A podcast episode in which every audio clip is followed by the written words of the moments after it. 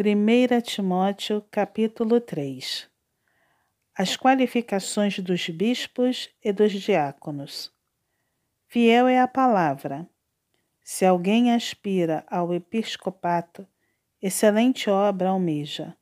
É necessário, portanto, que o bispo seja irrepreensível, esposo de uma só mulher, temperante, sóbrio, modesto, hospitaleiro, apto para ensinar, não dado ao vinho, não violento, porém cordato, inimigo de contendas, não avarento, e que governe bem a própria casa, criando os filhos sob disciplina, com todo respeito.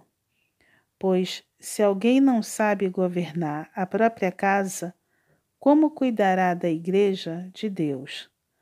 Não seja neófito, para não suceder que se ensoberbeça e incorra na condenação do diabo. Pelo contrário, é necessário que ele tenha bom testemunho dos de fora, a fim de não cair no opróbrio e no laço do diabo.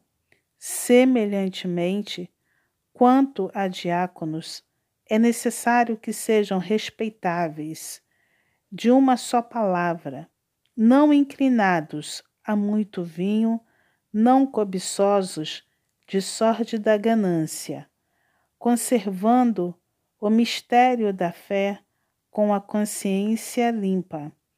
Também sejam estes primeiramente experimentados e, se se mostrarem irrepreensíveis, exerçam o diaconato.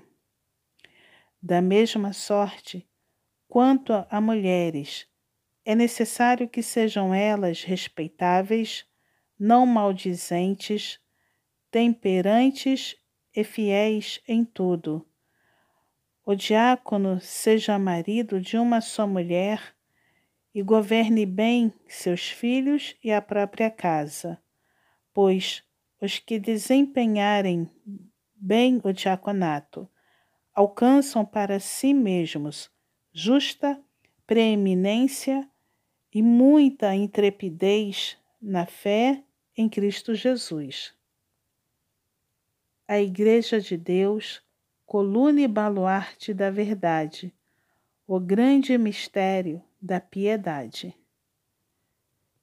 Escrevo-te estas coisas, esperando e ver-te em breve para que, se eu tardar, fiques ciente de como se deve proceder na casa de Deus, que é a igreja do Deus vivo, coluna e baluarte da verdade. Evidentemente, grande é o mistério da piedade. Aquele que foi manifestado na carne foi justificado em espírito, contemplado por anjos pregado entre os gentios, crido no mundo, recebido na glória.